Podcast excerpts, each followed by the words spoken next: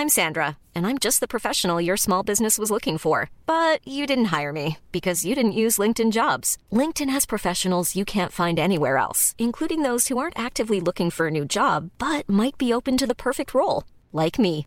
In a given month, over 70% of LinkedIn users don't visit other leading job sites. So if you're not looking on LinkedIn, you'll miss out on great candidates like Sandra. Start hiring professionals like a professional. Post your free job on linkedin.com/people today. Bonjour à tous et bienvenue à l'heure des pros ce matin. Le maire de Pantin, Bertrand Kern, est un tartuffe. Il change le nom de sa ville. Pantin, devenu Pantine. Il fait sa publicité à bon compte sur le dos de l'égalité homme-femme, mais dans le même temps, Monsieur Kern a comme premier adjoint un homme. Tartuffe Faux dévot Monsieur Kern est le maire de Pantin depuis 2001, mais il ne lui viendrait pas l'idée de laisser sa place, l'espace d'une année, à une femme. Tartuffe les tartuffes sont dans la ville, ils plastronnent, le cœur en bandoulière, la morale en étendard, la fourberie en cache-poussière. Les tartuffes sont dans la ville, ils traversent les époques, les châtemites qui grimacent, les pharisiens qui godillent, les imposteurs qui pullulent. Tartuffe, pièce en cinq actes de Molière, présentée pour la première fois à Versailles en 1664. Quoi de neuf? Molière. Il est 9h, Bénédicte Durand. Le gouvernement fait sa rentrée. Après un petit déjeuner euh, tous ensemble, place Beauvau, les ministres iront ensuite d'ici une heure à l'Elysée rejoindre le président Macron. L'occasion pour le chef de l'État de galvaniser ses troupes avant l'épreuve du feu sur les retraites, dont dépendra en partie la tournure de son second quinquennat. En crise, les urgences de Thionville recrutent 12 soignants, 6 infirmiers et 6 aides-soignants. Depuis le 30 décembre, 93% du personnel est en arrêt maladie, parfois sur décision des médecins des urgences eux-mêmes. Les soignants interrogés ont fait part de leur épuisement physique et psychologique. Enfin, le roi Pelé est arrivé dans sa dernière demeure, un mausolée de 200 mètres carrés dans le cimetière vertical de la ville brésilienne de Santos. Cette nécropole, un bâtiment ultra moderne de 14 étages à la façade immaculée, est le plus haut cimetière vertical au monde selon le livre Guinness des records. Je vous prie de m'excuser. J'ai travaillé longtemps à TF1. Il y avait une journaliste qui s'appelait Bénédicte Durand. Et je ne sais pourquoi. Évidemment, c'est là où on voit la mémoire. Bénédicte Durand, ça m'est revenu au moment euh, où j'ai. La mémoire ou l'âge? L'âge, bien sûr. Barbara Durand, pardonnez-moi encore et merci euh, Barbara. Autour de la table, euh, Dominique Jamais, Eric Nolot, Laurent Geoffrin, Nathan Dever et notre ami euh, Gauthier Lebret. Et vous, et- On parlera. et- et vous vous trompez complètement sur Pantin. C'est très bien ce qu'il a fait. Très bien. Non. Ah, Mais je ne dis pas que c'est pas très bien. Euh, Je vous ai dit que c'est Tartuffe. C'est non, différent. vous pouvez pas dire ça des socialistes. C'est eux qui ont inventé la parité en politique. Alors, donc, euh, Ah bah je peux les Euh, il socialistes, j'en connais quelques-uns, donc. je- j'en connais quelques tartuffes. il ça, est- je il est socialiste, Je peux vous citer là. Mais ce que je veux, ce que je veux vous dire, c'est que son... les socialistes ont mis leurs, leurs idées en. Mais non, son premier adjoint est un homme. Son premier adjoint est un homme. C'est ça être Vous avez regardé tout le conseil municipal, il y a peut-être la moitié de femmes dans 5 Oui, bien sûr, j'ai- 50-50. Voilà, bon, bah, mais, mais, mais il est, il est maire depuis 2001 qui laisse sa place pendant un an à une femme. C'est ça que je souligne. c'est pas ça. tu le- viens de faire. Tu la parité, c'est pas ça. Mais tu viens faire ta pub à bon dos. Mais il a réussi Sur- puisqu'il s'agissait de faire parler de sa ville. Eh ben moi je trouve ça euh, sur le thème de l'égalité homme-femme. Il c'est a parfaitement important. réussi. Vous C'est- avez c'est- 10 minutes c'est- là-dessus. Cette histoire est importante parce qu'il y a eu des commentaires très désobligeants sur M. Kern en disant est-ce qu'il avait bu? Est-ce qu'il avait pris des substances illicites? En fait, c'est plus grave que ça. M. Kern est en état d'ébriété idéologique. C'est-à-dire, l'air du temps est à ce point saturé de progressisme égaré qu'il en est Je vois pas en intoxiqué. quoi l'égalité homme-femme et du progressisme Ça- égaré. le- Pantin qui devient Pantine, ça n'a rien à voir avec l'égalité réaction, homme-femme. euh, Pantin n'étant ni un homme ni une femme, c'est simplement Idiot. tout. euh, mettre le c'est paquet sur le de symbole, sur le symbole et rien et rien dans les faits. C'est bon, une carte de c'est de la com, c'est de la bêtise idéologique. Moi, je suis de pour des contrôles Oui, d'ébriété bah, de la com, idéologique. com. Il y a des alcotests. Je- on en parlera. Oui. J'ai cru que c'était Sandrine Rousseau qui avait écrit votre édito. Pourquoi ça? Bah, il est archi-féministe. Oui, ben alors je suis féministe, sans le savoir. Peut-être, et, euh, ou pas d'ailleurs, nouveau, sans c'est doute. nouveau. Mais, Une mais- découverte. Bah là, c'est Mais- plus Tartuffe, c'est le bourgeois. mais je, gentil. moi, alors, je oui, je suis féministe. Mais je suis féministe, euh, et, et effectivement, sans, sans le dire. Voilà. Et c'est la meilleure euh, manière de, de, de, de, de- de, de- de faire les choses. En revanche, Adrien Soro est avec nous et je voulais vraiment qu'on commence avec lui. D'abord parce qu'il a un rendez-vous euh, dans quelques minutes et je le remercie vraiment d'avoir décalé son rendez-vous. Qui est Adrien Soro? Bonjour Monsieur Soro, vous êtes chef étoilé. Vous avez été contraint de rendre votre tablier puisque vous ne dégagiez plus assez de bénéfices pour continuer à cause des crises successives du Covid, de l'énergie. Et euh, vous êtes, c'est le deuxième, euh, je crois, euh, restaurant en France étoilé qui ferme. C'est le domaine de la Ménardie, qui était le deuxième restaurant étoilé à fermer ses portes en quelques semaines dans le Périgord. Et vous dites, si je compte tout ce que je me suis réglé, tout, absolument tout depuis que j'ai ouvert, je me suis payé 352 euros par mois. Voilà, ça c'est la réalité. Vous avez 27 ans, vous avez une formation au lycée hôtelier de Souillac dans le Lot. Euh, vous étiez aux côtés notamment de Joël Robuchon. Pourquoi aujourd'hui vous fermez? Est-ce à cause de la crise de l'énergie? Bonjour. Bonjour. Merci de m'accueillir, merci de, nous accorder euh, ces quelques instants. Euh, tout d'abord, ce que, j'aimerais pouvoir dire en, premier lieu, c'est que pour moi, l'histoire, elle est réglée. La messe est dite, la tête est coupée. Euh, maintenant, il faudrait se poser euh, quelques questions et éventuellement se dire euh, qu'est-ce qui fait que, justement, bah, après ce que vous avez dit, après ce parcours, après beaucoup, beaucoup, beaucoup de sacrifices, que ce soit financier, au niveau du temps, au niveau de la famille, au niveau des amis, enfin bon, bref, une vie de spartiate en cuisine pendant 15 ans, euh, des distinctions, mais malgré ça, ça ne suffit pas et on tombe. Et on tombe, et donc demain, qu'est-ce que qu'est-ce qu'on pourrait faire pour, euh, pour éviter ça? Voilà. moi, moi, ma démarche, c'est plutôt celle-ci. Euh, maintenant, bah, bien sûr, c'est suite. à, à des prises de décision su- successives, comme vous le disiez. Au niveau du Covid, ben, on nous ferme, donc on nous donne 10 000 euros d'aide, merci. J'en ai perdu 250, j'en ai eu euh, 70. Donc, euh, si vous voulez, le, delta est pas le bon, quoi. Forcément, on peut pas s'en sortir. Tout ça crée euh, donc euh, les aides, le Covid, les fermetures administratives, les inflations, maintenant l'énergie où je passe 2 000 euros à 6 000 euros d'électricité. C'est des choses totalement invraisemblables. Et ce qu'il faut savoir, voilà, je, je- tiens vraiment à être très clair là-dessus. Il n'y a rien de personnel. Je n'en veux ni à mon banquier ni même à ma banque. Vous voyez, c'est- pas du tout le, le sujet. C'est des gens qui vivent exactement la même situation que je vis. Euh, ils ont des enfants. ils- enfin, vous voyez, et, et j'ai de très bonnes relations avec euh, avec mon banquier. Et, donc, euh, Oui, mais Monsieur Soros, ce qui m'intéresse, c'est de savoir est-ce que votre restaurant marchait? Bien sûr. Voilà, c'est ça qui est intéressant. C'est-à-dire que votre restaurant marchait. vous étiez plein, par exemple, tous les soirs?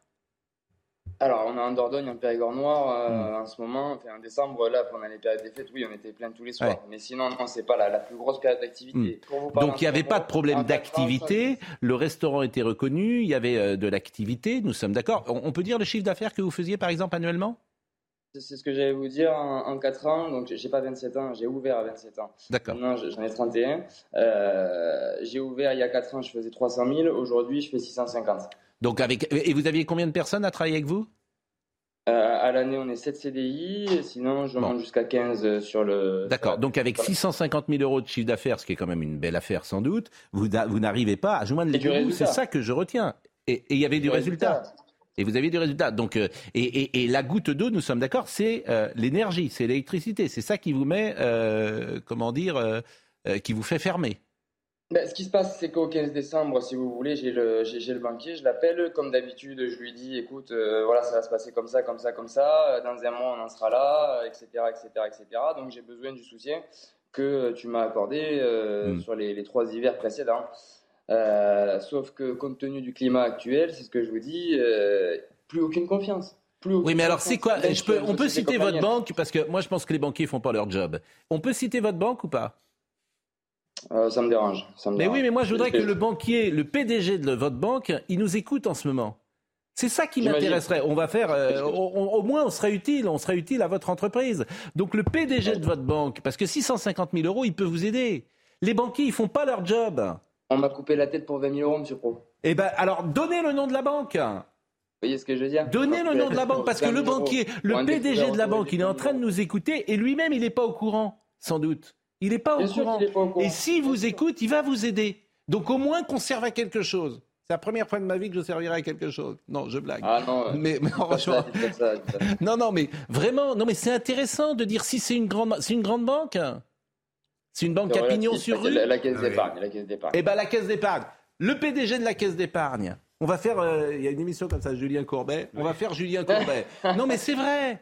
Je veux dire, si on vous coupe la tête pour 20 000 euros, alors je connais pas tout le dossier, hein. euh, bien évidemment. Mais si vous me dites que l'activité marche, le PDG de la, la- la caisse d'épargne, ben, il doit vous aider.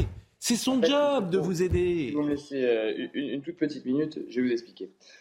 Euh, 3 ans, 150% de plus de chiffre d'affaires, on passe de 3000 clients à 6000, on a des marges brutes qui sont très bonnes, euh, beaucoup d'investissements euh, en actifs euh, sur la société, euh, donc, euh, donc ce qui fait qu'en fait on se projette, si vous voulez, sur, euh, sur 5-10 ans.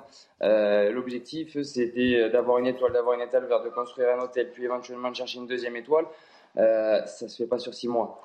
Concrètement, ce que mon banquier me dit aujourd'hui, vous vous rendez compte, monsieur Soro, il faudrait qu'on vous suive encore pendant un an ou deux. Mais alors? 20 000 Exactement. euros, Bah, mais alors, mais enfin, bah, ce que je pas comprends pas, vous pour- il n'y a pas un investisseur qui peut vous trouver 20 000 euros. C'est pas une somme énorme quand même pour euh, un restaurant. Alors le problème, c'est que 20 000 euros, c'est la somme qu'il m'aurait fallu là, là, pour passer l'hiver. Mais ce, que j'ai be- ce dont j'ai besoin, pardon, c'est d'un, c'est d'un soutien, c'est d'un soutien bancaire pour m'aider à passer cette période hivernale. Chose qui m'avait été accordée sur les trois ans précédentes. Voilà, et aujourd'hui, en ayant des chiffres qui sont meilleurs tous les ans, qui sont meilleurs que, euh, ce que j'ai pu euh, faire l'année précédente, même avec ça, aujourd'hui, ça ne suffit plus à leur donner confiance. Même avec une étoile, même avec une étoile verte, même avec tout ce que j'ai pu donner comme, euh, comme euh, comment dirais-je, Hmm. comme caution. euh, Eh bien, Monsieur Soro, d'abord, on a bien compris. Euh, merci euh, pour votre témoignage et on va voir. euh, je demande à Marine Lançon, est-ce qu'on peut appeler euh, la caisse d'épargne et avoir un directeur de la communication à la caisse d'épargne? Ils sont arrivés, ils sont rentrés, ils sont arrivés à 9h10 euh, à la caisse d'épargne, généralement. Donc ils doivent nous écouter. J'imagine quand on parle le matin. Oh, on parle de nous. Bon, est-ce qu'il y a un directeur de la communication à la caisse d'épargne qui nous écoute? Est-ce qu'il y a le P... qui est le PDG de la caisse d'épargne? Marine Lançon. On va essayer de voir qui, qui est le PDG de la caisse d'épargne. L'écureuil en chef. Exactement, l'écureuil en chef. Merci Monsieur Soro. Euh, je pense quand même que votre dossier tel que vous le dites peut quand même, je suis très surpris pour tout vous dire, je pense qu'on peut trouver quand même une solution. Je vous remercie. Vous avez un rendez-vous ce matin d'ailleurs euh, pour ça? Je passe au tribunal ce matin, là, dans 20 minutes. Vous- Bon, bah écoutez, euh, peut-être. euh, et vous passez au tribunal pourquoi? Tribunal de commerce pour Ouais. liquidation. D'accord. Bon, bah écoutez, euh, bon courage à vous. Oui, il faut et aller euh, vite, parce que si le tribunal se prononce, après c'est fini. hein. bah, si le tribunal se pro- pro- est-ce que si le tribunal se prononce, c'est fini, dit se Laurent Geoffrin. mais- Alors, ben, une fois que la liquidation sera prononcée, de toute façon, oui, en effet, euh, c'est pour ça que je vous disais donc en, en début d'interview, vraiment, l'idée c'est de servir un petit peu euh, à, à ma hauteur, hein, mais, mais de lanceur d'alerte, et de dire, vous voyez qu'il y a vraiment, vraiment, vraiment des choses qui vont pas, Hmm. que malgré euh, de faire. Je sais que les gens ne croient pas quand on dit ça, mais je vous jure que c'est la vérité. 46 mois, j'ai jamais dépassé 350 euros par mois. Eh ben, Euh, écoutez, on va appeler 100 Pierre et 120 Massé. Pierre. Massé, c'est le directeur général de la Fédération nationale des caisses d'épargne. Voilà. Pierre Massé. Pierre Massé, s'il nous écoute, il est directeur général de la Fédération des caisses d'épargne. C'est le grand chef, c'est le grand écureuil en chef. Donc on va l'appeler. On va essayer de l'appeler et je pense qu'il peut voir votre dossier. Et puis il ferait une magnifique pub pour lui, pour la caisse d'épargne, là où est l'écureuil. Bon, merci euh, Monsieur Soro. Merci euh, beaucoup. Merci et bon courage euh, à vous. Ce qui est très troublant, c'est Oui. qu'au-delà du cas de M. Soro, c'est vraiment l'angle mort de la crise. C'est-à-dire les Les banquiers, ils Non, mais pas les le banquiers. Je, je parle de la situation des Ouais. restaurateurs, des boulangers, etc. Les signaux d'alerte euh, sont émis déjà depuis Mm. plusieurs semaines. Il y a eu silence radio du côté du gouvernement. Mm. Monsieur le maire a fini par s'exprimer, mais je trouve avec beaucoup de mollesse sur le dossier. Or, on sait que ça concerne vraiment des dizaines et des Mais- dizaines d'entreprises. Je ne comprends pas cette, ce manque de réactivité. Mais je vais vous dire, parce que vous ne comprenez pas l'administration. Olivia Grégoire, elle a les mains dans le cambouis. Ça fait deux mois qu'elle prévient tout le monde. Ça fait deux mois qu'elle dit au président de la République Attention, attention, attention, ils ne pourront pas payer en janvier. Mais vous êtes gouverné par les petits hommes gris. Ah. Quand est-ce que vous allez Mais Le retour des je n'y peux rien parce que c'est la réalité. Ça fait Non, deux sur ce mois. coup-là, je suis d'accord. Olivier Grégoire, Olivia Grégoire, elle parle partout. Elle vient de l'entreprise. Elle vient de l'entreprise. Elle est euh, ministre des, PME. des PME. Oui, mais Elle ça- vient de ça. Oui, c'est le, maire qui décide. Mais parce que. Il s'agit de mettre de l'argent, c'est le maire. mais, mais Bruno Le Maire, euh, le maire qui fait pas le il- boulot. il n'a pas la, la même formation qu'Olivier Grégoire. Il vient pas du même Non, monde. pas les hommes gris, c'est le ministre qui, ce genre de truc, c'est le ministre qui décide. Ça pas fait deux mois qu'Olivia Grégoire, Elle est elle, dit.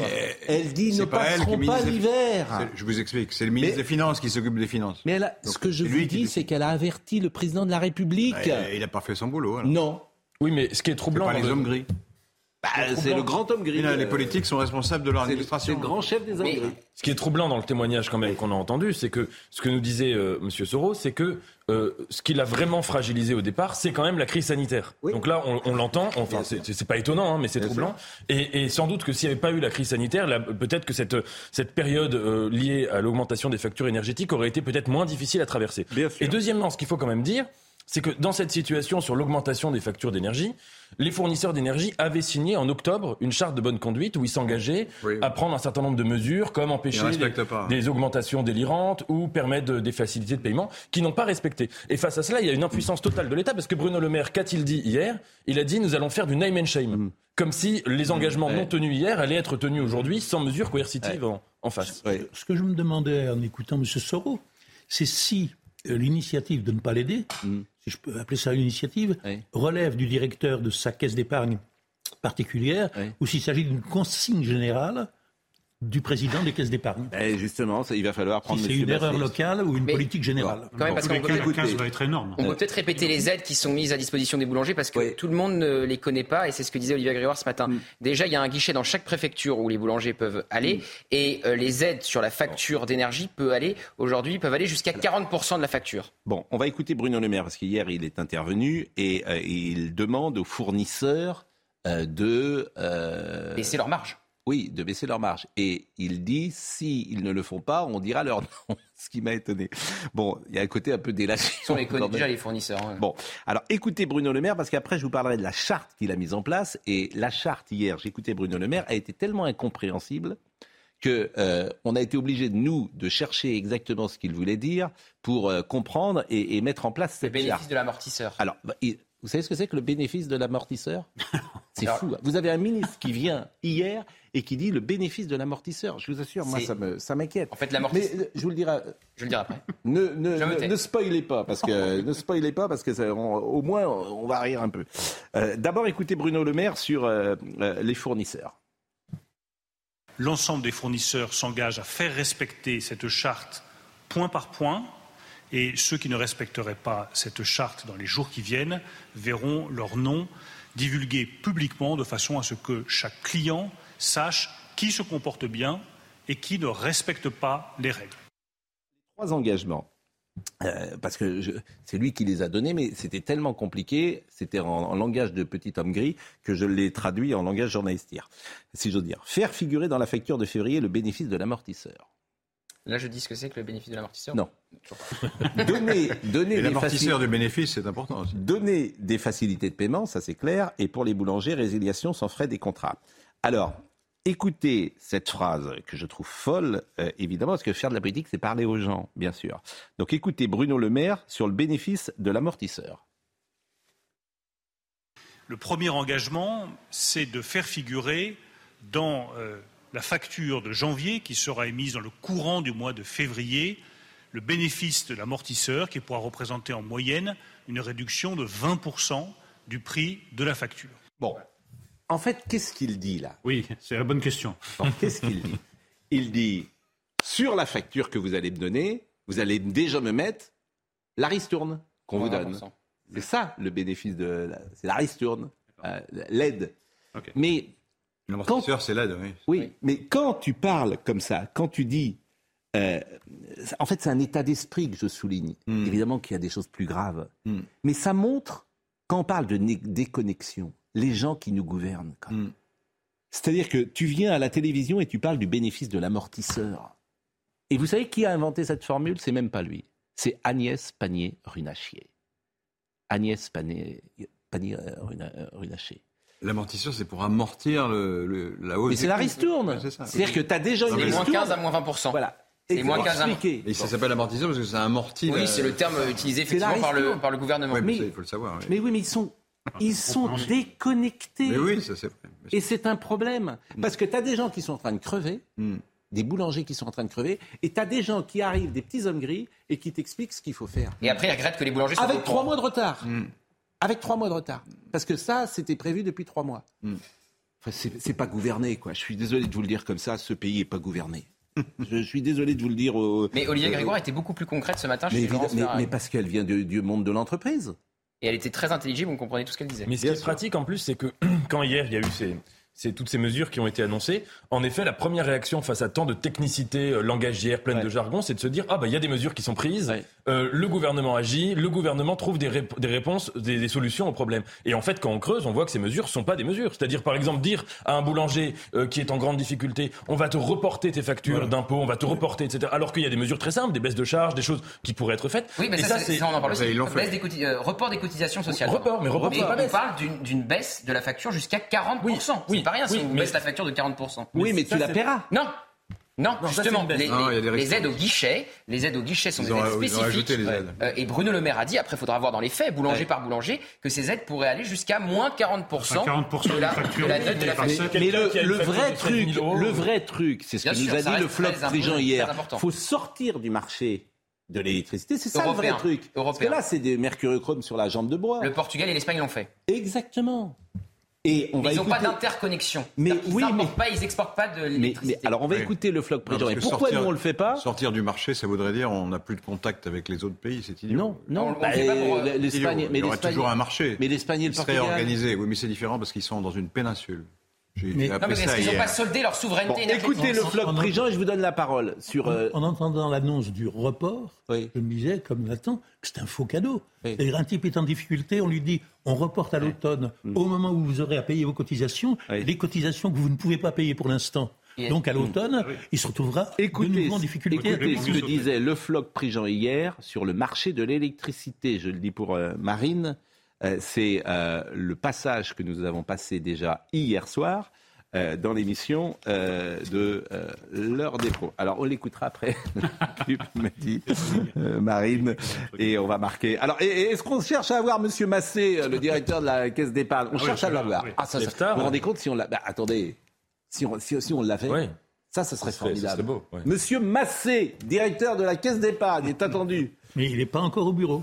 Oui, il se réveille tard. Là, il est pris il, dans- son numéro, il ça. cherche les noisettes, là, c'est l'écureuil. il Il, il ramasse les noisettes et il arrive au ça bureau doit, avec ça les doit être ça. noisettes. Ça doit être ça, oui. C'est ça.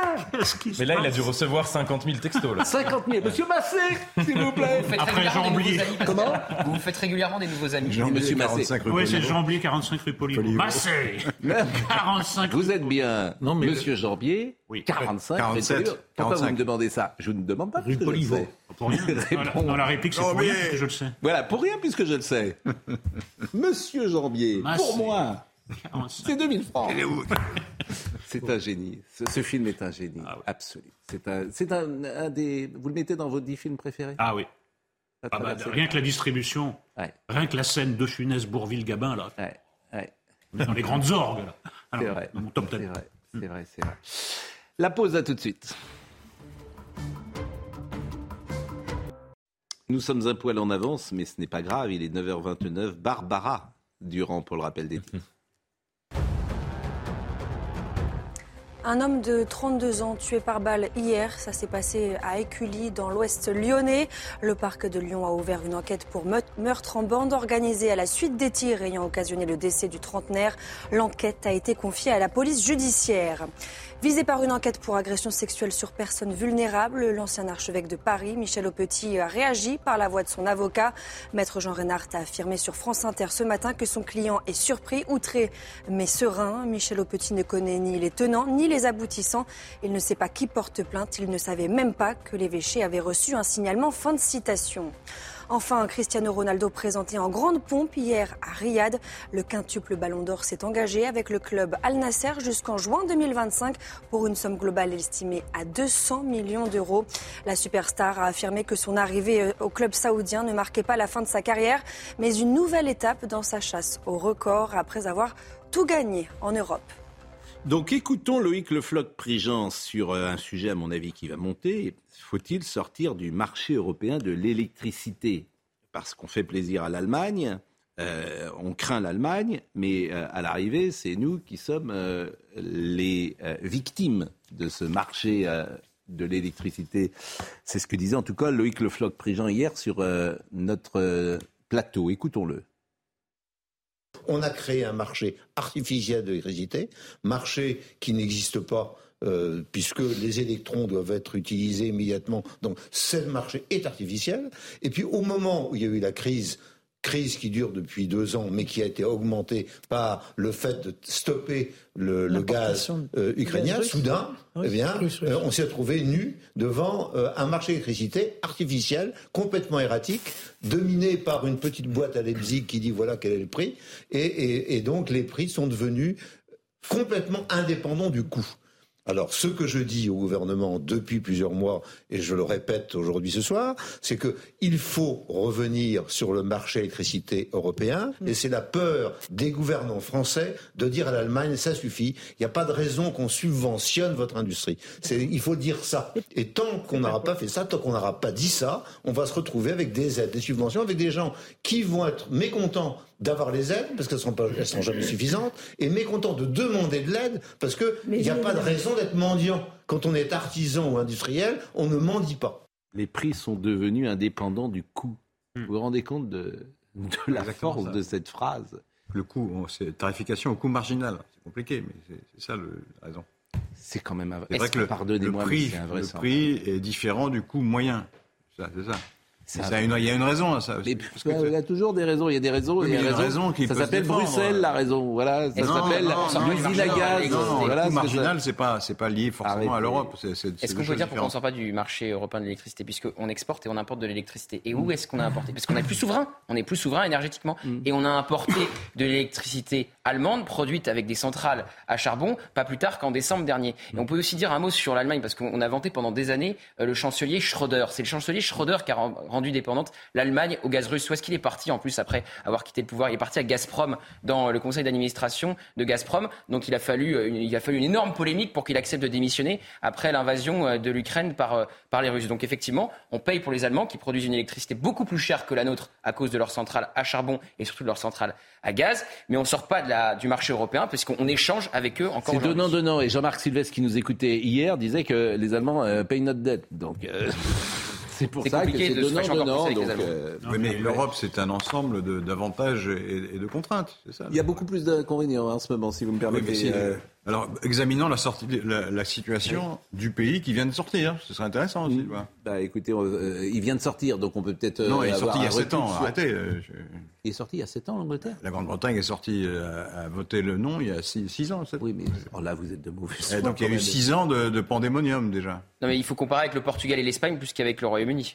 Non, mais il dit il faut sortir. Oui. Je n'ai Ah, pas dit pas ça. de l'Union européenne, du marché, euh, du marché européen. dit sur l'électricité. Enfin, si on sort de tout, on Bon. va pas sortir de l'Europe. Alors, euh, c'est ça le but. Bah non, final. regardez l'Espagne et le Portugal, ils sont sortis du marché Si on rétablit les frontières, si on arrête le. le- Enfin, le Portugal et l'Espagne l'ont fait, ils sont pas sortis de l'Union oui, mais européenne. C'est une dérogation qu'on pourrait demander d'ailleurs. On pourrait Gennevilliers. très bien demander la dérogation. Vous savez ce qui se passe d'ailleurs, Gennevilliers la France demande une réforme du marché européen. Gennevilliers. La France, elle dit comme vous. Gennevilliers. Donc, Oui, mais la com. Quand, quand il y a des arguments qui vous dérangent, on Mais passe non. à un autre sujet. Bah, que- mais- Ben oui, c'est vrai. C'est curieux, c'est bizarre. C'est un peu le principe des matinales. Le sujet s'enchaîne. Bon. Non, mais c'est vrai, quand je dis un truc qui, qui va contre vos, vos- vos dogmes, ah ben non, il y a un autre sujet. Mais qu'est-ce il y a un mais- fait divers mais- très important. euh, euh, les gens le retrouvent. Regardez ce qui se passe. C'est c'est honteux. L'État ne fonctionne plus. La France va s'effondrer. euh, euh, Alors c'est là, la fin là, de tout, etc. Regardez, euh, euh, nos gens le retrouvent. Là, là- là, normalement, parce Qu'est-ce que qu'à vous- qu'est-ce que- qu'est-ce que fait le gouvernement, Moins vous intéresser Sur au nos gens, 6e le retrouve. arrondissement et plus à nos gens le retrouvent. Je fais un peu le. Non, mais- bah, oui, bah, Non, mais cher Laurent, vous avez donné Vous habitez où La prochaine À réplique. Vous avez donné vos arguments. Vous avez donné vos arguments. Oui. Vous nous avez expliqué que l'Angleterre est sortie au bout de 7 ans. Euh, depuis Elle a 7 ans. voté il y a 7 ans. ou Depuis six ans. 7 ans. Elle a voté il y a 7 ans. Elle Elle est sortie sorti il y a juste un ans. an. Qu'est-ce que vous voulez que je réponde Deux à ans, Non, ça pas il y a juste un an. Il y a un an. Qu'est-ce que vous ans. voulez que je réponde à ça puisque c'est faux? Donc, Deux ans. par charité chrétienne, j'enchaîne sur un autre sujet a un pour homme pas que malade vous ne soyez Europe, c'est la ridicule. Grande-Bretagne. Par charité chrétienne, pour que vous ne soyez pas ridicule, j'enchaîne sur Mais là un où autre raison, c'est que sujet. la Grande-Bretagne, c'est quand même une bonne pub anti-Frexit et Mais, anti-Brexit. hein. mais je suis d'accord avec vous, mais vous avez raison pour le moment, mais pas seulement à cause du Brexit, hein, ils ont d'autres problèmes. Mais, mais vous verrez. Politique. Je ne vous dis pas qu'il faut. tout le monde Je le ne dit. vous, je vous dis pas qu'il faut sortir de l'Europe. Je ne dirais pas ça. Je, je n'ai pas, pardonnez-moi, cette prétention de penser ça ou pas. Hmm. Je vous dis simplement que j'entends. Je me suis fait une opinion, comme tout Oui. à chacun, sur l'électricité, à travers ce que j'ai entendu, à travers ce que dit M. Proglio, ce que dit Jean-Bernard Lévy, ce que dit M. Bréchet, ce que dit euh, M. Le Floch Ils disent tous la même chose. Qu'est-ce que vous voulez que je vous dise? Ils disent tous la même chose. Comme c'est des gens qui ont dirigé EDF et que euh, ils ont les mains dans le cambouis, si j'ose dire, et qui savent euh, ce dont ils parlent, alors que les autres font de la com et sont des petits hommes gris et prennent des décisions qui ne servent à rien. Donc euh, effectivement, France je crois plutôt euh, Loïc Le Floch Prigent. La réponse est Là, oui. Il y a de l'électricité dans l'air sur ce et je peux pas vous dire autre Ah chose. bon Ça vous va comme réponse? Et la coupure de nous On peut parler de nos gens de retour partie maintenant. Je suis- je suis- je suis en partie Nos d'accord. gens le Ah retrouvent. bah si vous êtes d'accord, pourquoi? Je- avec- Non, non, non, Bon. je suis en partie d'accord. Ah. C'est compliqué les nuances avec vous. hein. Non. Je- C'est toujours blanc ou noir. Gennevilliers. Gennevilliers. Est-ce que vous êtes au courant de ce qui se passe à Gennevilliers? Ça ne sert à rien. On éteint la lumière la nuit. Pour rien. Ah oui, ça, je trouve ça un peu ridicule. Je- Ah, bah, et, tenez, bienvenue au club.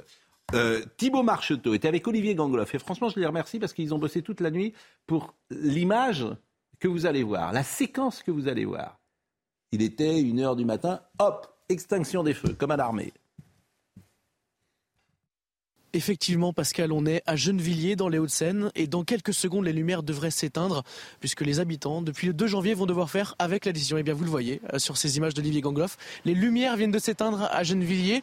C'est une décision du maire. Donc, depuis euh, le 2 décembre, le 2 janvier, pardon, euh, les quartiers et les rues de Gennevilliers vont s'éteindre et jusqu'à 5 heures du matin. Alors, on va essayer de voir comment est-ce que les habitants vont devoir faire dans les prochains jours pour évoluer dans des quartiers complètement sombres et sans aucune lumière. Je vous propose de nous suivre. On va essayer de voir comment est-ce que vont devoir faire les habitants puisque la lumière va se réveiller ici euh, à 5 heures du matin.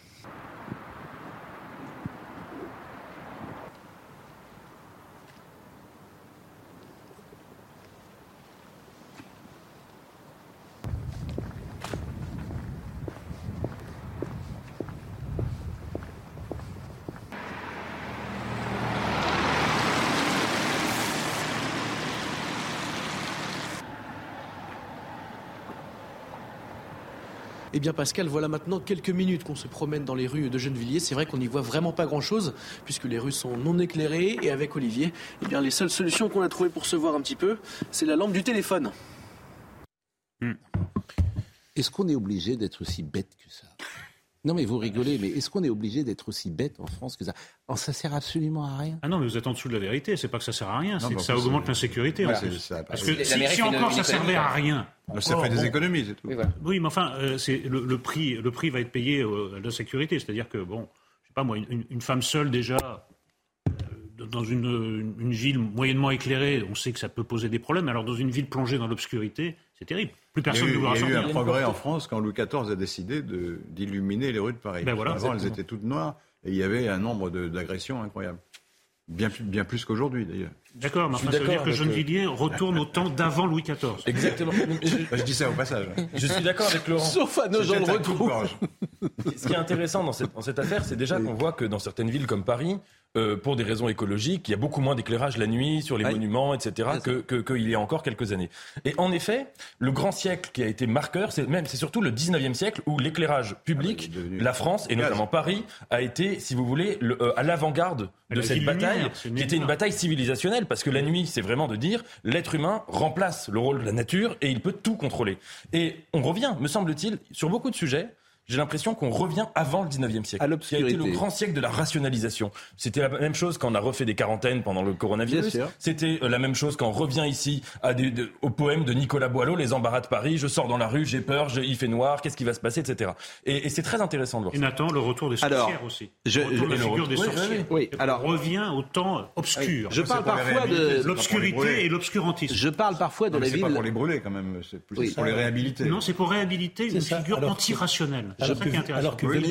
Alors Ville Lumière allait avec siècle de lumière, là, obscurité dans les rues, L'obscurantisme. obscurantisme dans les esprits. Je parle parfois de la ville du Pouliguen. Oui, la plage. La plage du Pouliguen. Mais là, je ne vais pas parler de la plage du Pouliguen, je vais parler de la zone du port, qui est complètement euh, noire désormais. Et le soir de la Saint-Sylvestre, il y avait beaucoup de jeunes qui circulaient à pied sur le port. C'était très dangereux. Et il y avait de la lumière en face, évidemment, à la boule. Et le maire du Pouliguen, qui s'appelle Monsieur Samama, euh, il a coupé toutes euh, les lumières de la ville. Donc euh, les gens sont en plein phare pour éviter, parce que c'est très dangereux. Sur le port du Pouliguen, en plus, vous pouvez tomber à l'eau. Bien évidemment, donc tout ça n'a pas de sens. Donc Monsieur Samama, qui est le maire du Pouliguen, Qu'il nous appelle aussi. Qu'il nous appelle et qu'il me remette de la lumière dans sa ville, monsieur Samama. Hein, je me, je fais plein d'amis maires. Mais, vous n'avez pas une demande sur la Baule aussi Le- Ah mais le maire de la Baule est remarquable, monsieur l'ouvrier, lui, il met de la lumière, euh, si vous voulez. L'éclairage public, Non, ça par représente contre, quand ce qui même. est, ce qui est- Oui. ce qui est logique, c'est de, c'est les enseignes et les magasins. Ça, c'est normal. éteindre. Oui, L'éclairage public, ça Eh représente oui, quand même ça, un ça- tiers de la facture pour les euh, communes euh, d'électricité. Donc c'est vraiment pour faire des économies. Mais au- effectivement, au désarroi des entre- habitants mais- qui vont se mais- sentir mais entre- en insécurité. Pardonnez-moi, entre 1h et 5h du matin, tu consommes pas en plus, euh, t'as pas des problèmes de si consommation. c'est allumé. Non mais tu consommes pas, t'as pas de soucis d'énergie puisque tout le monde est couché Mais après, faut à cette heure-là. Mais c'est facturé quand même. Il faut payer à la, à la fin du mois. Enfin bon, je, je- je voudrais savoir le coût marginal, comme vous dites. Un tiers, un tiers. Oui, enfin entre 1h et d'électricité. 5h du matin. Ah oui, c'est allumé. Mais Quel est le bénéfice de la mort le- franchement, le, vraiment, je, c'est de la com et Et vous du monde savez. ou pas dans la rue, c'est euh, Bon, les retraites. l'addition est la même. On va parler des retraites parce que chaque jour, le gouvernement enlève un truc. Hein. Je ne sais pas si vous avez remarqué. Donc je pense qu'à l'arrivée, il y aura, je crois qu'il n'y aura plus de réforme des retraites. Retraite Chaque jour, t'enlèves un truc. À la retraite à 50 ans à la fin. Non mais je vous jure, c'est Ah oui. sidérant en fait. Ce- Ce gouvernement est sidérant. Chaque jour, t'enlèves me un plains truc. pas, je, je suis plutôt contre la réforme. donc. Euh. Vous êtes, bah, oui, bah, Vous êtes au courant oui, que la oui. réforme euh, va concerner les personnes nées deux mois après Elisabeth Borne? Oui. bah, alors elle a été interrogée là-dessus hier, évidemment, et elle a répondu d'ailleurs.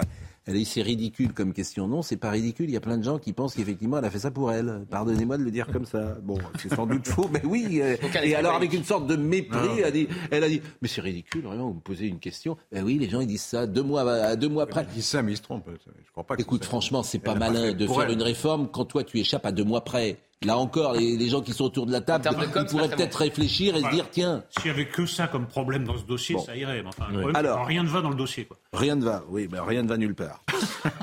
depuis, Ça depuis recommence. vous avez, chez. Audiard, votre Et ami, le retrouve. rien ne va depuis le dernier des Valois. vous savez, dans, il y a ça chez Audiard. Depuis le Ah ouais. dernier des Valois qui est, Je sais pas. Henri III. Oui, trois. Ouais, trois. Ah, bravo. J'avais déjà posé la question. Non, non, mais, mais- non, mais franchement. Ah, bon. Sur Audiard, moi. Bon, euh, Solène Boulante, euh, les retraites. Bon, euh, comme de toute façon, chaque, truc, chaque jour, il y a un truc en moins. À mon avis, elle va passer à l'as, votre réforme. Voyons. Une retraite à 65 ans, c'est le point qui cristallise le plus de tensions. À moins d'une semaine de la présentation du projet de réforme des retraites, les partenaires sociaux restent vent debout contre le report de l'âge légal. Sur la table, un compromis possible, repousser l'âge de départ à 64 ans, tout en accélérant l'allongement de la durée de cotisation, soit 43 annuités prévues par la réforme Touraine en 2014. Autre projet du gouvernement, l'instauration d'un montant minimum de pension pour les retraités avec une carrière complète, 85% du SMIC, soit environ 1200 euros net. Une disposition qui devrait concerner uniquement les futurs retraités, même si Elisabeth Borne se dit ouverte à l'élargissement de la mesure aux retraités actuels. Le gouvernement promet par ailleurs de prendre en compte les carrières longues et de permettre à ceux qui ont commencé à travailler avant leurs 18 ans de partir 4 ans avant l'âge légal. Enfin, certains régimes spéciaux pourraient être supprimés, comme celui de la RATP. La clause du grand-père sera privilégiée. Les avantages liés à ces régimes seront alors supprimés pour les nouveaux embauchés. Les discussions doivent se poursuivre aujourd'hui avec les syndicats, avant la présentation du projet, prévue le 10 janvier. Dominique Jamais, euh, on se moque un peu, mais il y a quand même une question de fond. Est-ce qu'il est possible en France de réformer quelque chose et de changer quelque chose? Parce que là, pour le coup, je, je pourrais euh, défendre euh, le président de la République qui veut faire bouger des choses et qui se retrouve à un niet de tous. É- Écoutez, euh, l'histoire même récente nous montre qu'en France, on peut faire passer des retraites, des réformes, des réformes. Mais ça fait longtemps que ça n'a pas été le cas. De Gaulle, dans les premières années de son premier mandat, a fait passer un certain nombre de grandes mesures. Même Mitterrand, la nationalisation des banques et des industries, ou l'abolition de la peine de mort, etc. Et on a perdu l'habitude de cela. Ce qui est extraordinaire avec cette euh, réforme des retraites, c'est que c'était, comme chacun le sait, le grand projet, la grande idée de- d'Emmanuel Macron. Ça devait être quelque chose qui marquerait son premier quinquennat et l'histoire. On n'en voulait pas, un certain nombre de choses se sont passées, il y a renoncé. Il revient à la charge lors de son deuxième mandat.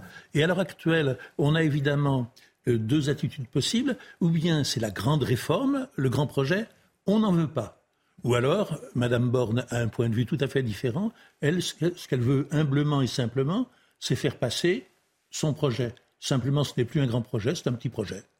Alors, je réponds donc là indirectement à votre question. Euh, le pouvoir actuel et les deux prédécesseurs de M. Macron ont renoncé à faire passer des grands ah projets et ils arrivent à faire passer des projets, des diminués. S'agissant des retraites, soyons honnêtes, la dernière réforme, elle a été faite. C'est celle de Marisol Touraine, qui a allongé la durée de cotisation et qui a euh, introduit des critères de pénibilité. C'était une bonne réforme. C'est exact, mais on passe... Et c'est une réforme qui n'était pas facile à faire passer parce que la gauche était contre, en fait. C'est exact, mais on passe par petits morceaux. Hein, mais on fait ça depuis le début sur la retraite. Euh, c'est pas, pas glorieux, mais on, on, a, on a, beaucoup, on a beaucoup modifié le régime de retraite. Vous, êtes pour ou contre Moi, je suis pour les 62 ans et les 43 années de cotisation. Et ça, ça, ça, équilibre pas tout à fait, mais on s'en rapproche. Non, mais la question... et, et surtout, je... Donc vous êtes pour rien changer par rapport à la retraite euh, Touraine, si je suis pour réintroduire les critères de pénibilité de manière à ce que les gens. Mais les régimes spéciaux, vous les changez?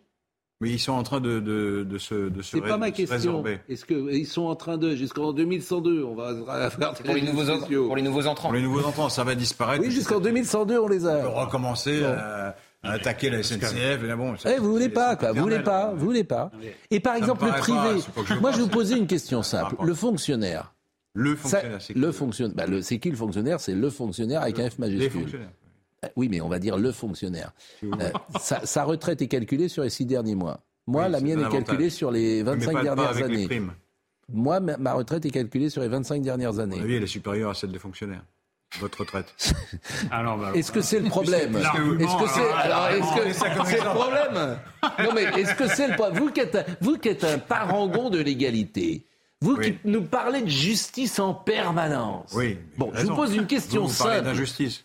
Mais je vous pose une question simple. Si tu veux pas être fonctionnaire, va dans le privé. Si Si t'es pas content de ton sort, va dans le privé. Je peux aussi dire que le fonctionnaire, euh, il a un travail euh, assuré jusqu'à la fin de sa vie. Bon, donc votre argument, je le mets de côté. Donc je vous pose une question simple. Est-ce que vous trouvez normal, vous, qui avancé euh, toujours le cœur en bandoulière et la justice en étendard, que la retraite du fonctionnaire soit calculée sur 6 mois et celle du privé sur 25 ans. Je, je, je, dire je peux parler de Gabin. Bah oui, vous pouvez répondre. Un, c'est pas très normal, je suis d'accord, mais simplement, politiquement, si vous commencez à remettre en question tous les régimes spéciaux, vous allez mettre le pays à feu et à sang et vous n'arriverez à rien. Donc il vaut, mieux y aller, il vaut mieux y aller progressivement, à mon avis. C'est un conseil que je, donne aux gouvernants. Il faut y aller progressivement. je le dis sans ironie, je vous adore. En plus, les fonctionnaires sont, sont est-ce que, est que je peux faire entendre Ils se font faire un régime aux petits oignons. Mais pour eux. leur salaire ne fluctue pas énormément selon la carrière. Oui. La question est-elle de savoir si les Français sont hostiles ou réfractaire à la réforme, ou ah hostile ou réfractaire à cette réforme. Cette réforme, elle est quand même très très mal vendue. D'abord, on, a complètement changé de formule. Il n'est plus question de retraite à points, c'était le, projet initial. Ensuite, le gouvernement donne l'impression de changer d'avis tous les trois jours sur l'âge, et, les syndicats en sont au point où ils attendent le 10 janvier pour savoir ce qu'il y a dans ce dossier, alors que même ils, négocient. Ensuite, il y a eu un coup de, incompréhensible, c'est que, en geste de bonne volonté, Mme Borne a suspendu euh, le, décret modifiant l'indemnisation du chômage, comme si c'était deux dossiers qui étaient liés, comme s'il fallait faire un geste. Écoutez, personne ne comprend rien, et surtout, le principal, c'est que le gouvernement n'arrive pas à imposer l'idée que cette réforme est indispensable. Il y a une querelle sur les chiffres. On Je suis d'accord. C'est pas si urgent. Le déficit ne sera pas pour demain. Et même s'il y a déficit, il ne sera pas très important. Donc c'est très très mal parti. Alors si en plus vous attaquez les régimes spéciaux, alors là, si vous voulez vraiment mettre ah, mais ils dans la rue, bah, continuez comme ça. je, trouve qu'il y a quand même une contradiction, c'est-à-dire que bon, Emmanuel Macron a été élu et réélu, mais les Français sont globalement très hostiles à cette réforme. Et pour ma part, je trouve vraiment qu'il n'y a pas de débat sur cette réforme. C'est-à-dire que le débat est pris en otage par une querelle de chiffres ou par sa dimension purement économique. Donc on, on blablate sur le déficit de la retraite, ce qui évidemment met de côté tous les gens qui n'ont pas les compétences, parce que l'économie, ça demande une compétence très précise. Et on passe totalement à côté du vrai sujet, qui est le sujet, me semble-t-il, anthropologique, c'est-à-dire que le présupposé, c'est de dire, vous devez travailler plus longtemps parce que l'espérance de vie s'allonge. C'est absolument pas évident. Ça met sur le même plan de, de, tout. Je veux dire, je pense que dans nos métiers, on est tous passionnés par ce qu'on fait. Euh, je pense que l'idée de retraite même peut être une souffrance. Ça passe complètement à côté de ce qu'est la réalité, la complexité la diversité de, le, non, du travail la en France. sera plus en Dominique jamais. Mais je, crois que je, crois, je crois qu'une grande partie des Français et même la majorité des Français sont rationnellement convaincus de la nécessité de cette réforme pour les raisons budgétaires, démographiques que l'on sait. Mais aucune catégorie de Français, affectivement ou autrement, ne veut renoncer aux avantages acquis. Oui. D'où la difficulté du gouvernement. Et, je, et revenir à la question initiale, on attend d'un gouvernement qu'il soit capable de faire passer les réformes qu'il estime nécessaires et justes. Et ce gouvernement n'y arrive pas. Non, il négote, il navigue à la godille, Non, il se heurte à l'hostilité, il se heurte à l'hostilité des syndicats, des oppositions. Il ne sait que faire. Il est bien embêté. Bien résumé. Il y a quand même un élément concret, c'est que si vous reportez l'âge légal, euh, il y a un certain nombre de gens dont l'espérance de vie en bonne santé est plus basse qui vont, qui vont en pâtir. C'est- vrai, C'est un sacrifice qu'on demande aux gens. et C'est exact, c'est exact, mais il y, a, y un argument auquel Ces les gens-là, Français- j'entends. C'est exact, mais il y a un argument auquel les Français sont intellectu- et intellectuellement également sensibles, c'est que dans toute l'Europe, l'âge des retraites C'est vrai, oui. est maintenant supérieur à ce qu'il est en France. Alors, on Il devra doit s'aligner, une un sacrifice en 67 ans, s'alignant sur l'Europe. Mais c'est très intéressant. Oui, Tout à l'heure, mais- vous parliez des réformes Oui. qui marchaient en France. Et tout ce que vous avez cité, c'était des ajouts de droits. L'abolition de la peine de mort, les- le début de, du- de mandat de Gaulle. Et là, vrai, évidemment, du point de vue des droits sociaux, cette réforme est régressive. C'est une diminution oui, des droits. Donc c'est tout à fait normal a- que les Français ne veulent pas qu'on leur diminue leurs droits. Qu'elle Deux choses. Et on va marquer une pause tout de suite après. Deux choses. D'abord, les gens de plus de 50 ans en France, ils ont du- déjà du mal à trouver du job. Ils sont virés des entreprises parce qu'on préfère prendre des gosses de 25 ans qu'on paye deux ou trois fois moins plutôt que des cadres sup. ou- et ça, c'est un problème. Et puis, deuxième chose, on ne peut pas demander, et moi j'ai souvent eu, j'ai souvent eu euh, sur RTL, dans les auditeurs ont la parole, des gens qui font des métiers difficiles, et je pense notamment à des femmes de ménage. Vous ne pouvez pas demander à des euh, femmes de ménage de bosser jusqu'à 65 ans. Euh, je les ai au téléphone, et elles vous disent, mais je suis cassé. Elles ont 55 ans, c'est des Mais métiers Pascal, très durs, pénibles, etc. C'est c'est inhumain. Ce euh, sera donc, pris euh, en voilà. compte, mais c'est pas ça le, le Bah, cœur du euh, sujet. oui, bah, les Français de- sont hostiles au principe. Donc Oui. on leur dit on va prendre en compte la pénibilité, Oui, les spécificités de travail. Ils vous disent on s'en fout, c'est sur le principe que nous ne sommes pas d'accord. Donc, Oui, euh, mais bon. donc à mon avis, ça peut vraiment mal se 22% est passer. on va marquer une pause. 22% seulement On est va pour la marquer une réforme. pause. On marque une pause. On marque une pause et on parlera des gilets jaunes et du Covid également parce que paraît-il que le Covid. Alors j'ai lu, on avait fait n'importe quoi. Alors, ça m'a Il y a un surpris. nouveau rapport. Je, je savais que ça allait vous plaire. Il y a Ça, un ça rapport qui vient de surpris. sortir. Paraît-il qu'on aurait fait n'importe quoi. C'est un rapport Ah, de qui c'est- un rapport de l'inspection générale des affaires sociales, commandé par Olivier Véran lui-même. Mais le ministère voulait pas que ça sorte dans les médias.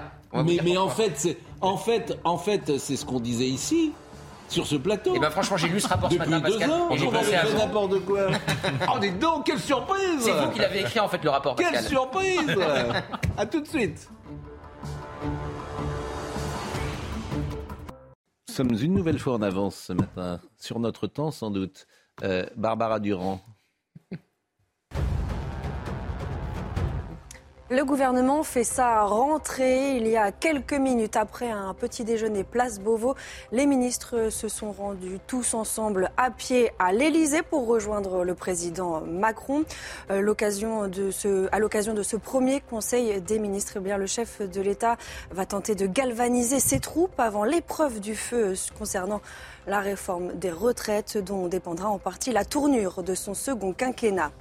La hausse de l'inflation en France a ralenti au mois de décembre à 5,9% sur un an contre 6,2% en novembre, estimation provisoire publiée ce mercredi par l'INSEE. Cette baisse pourrait toutefois n'être que provisoire. L'indice des prix à la consommation pourrait atteindre un pic de 7% en ce début d'année. Enfin, le bilan de la frappe mortelle en Ukraine le soir du Nouvel An revu à la hausse. Selon Moscou, au moins 89 personnes sont mortes. Selon le général russe, ces soldats ont été repérés par l'ennemi après avoir utilisé leur téléphone portable, ce qui leur était interdit. En Russie, des rassemblements à la mémoire des soldats tués ont donné lieu à de rares manifestations publiques de colère et de tristesse. La marche des petits hommes gris, c'était donc euh, tout à l'heure en sortant de Beauvau. Ils allaient, il y avait des femmes aussi, et ils allaient euh, clopin clopant, la marche des petits hommes gris. Euh, ils Ah se ouais. rendaient à l'Élysée. Mais à force Si de voulez. dénigrer tous les Mais je dénigre pas, Mais si, vous Sophie, dénigrez. arrêtez, on peut Ouais. sourire, euh, les gens, ils... Et vous souriez toujours dans le même sens. Mais euh, je- les gens qui nous écoutent, les gens, les gens, les gens qui nous écoutent, ils décodent aujourd'hui. Ils ont une grande maturité à la télévision. Ils Alors, savent qu'il y a une part, rajouter, ils savent qu'il y a une part de dérision. Je remarque d'ailleurs que M. Darmanin ne marche pas euh, main dans la main avec euh, M. Dupont-Moretti, et ça ne m'étonne pas beaucoup. Voyez-vous, je ne les vois pas ensemble. D'ailleurs, M. Dupont-Moretti, j'ai l'impression que je ne le vois pas. Madame Borne que vous reconnaissez. Alors, ces images ne sont pas en direct, hein, je le précise. Elles ont quelques minutes. Tout, tout ce, ce- ce petit monde a l'air euh, souriant, bien sûr. Euh, Il y a des gens qui sont en difficulté, mais mais on a le sourire, manifestement. voilà, on rigole bien.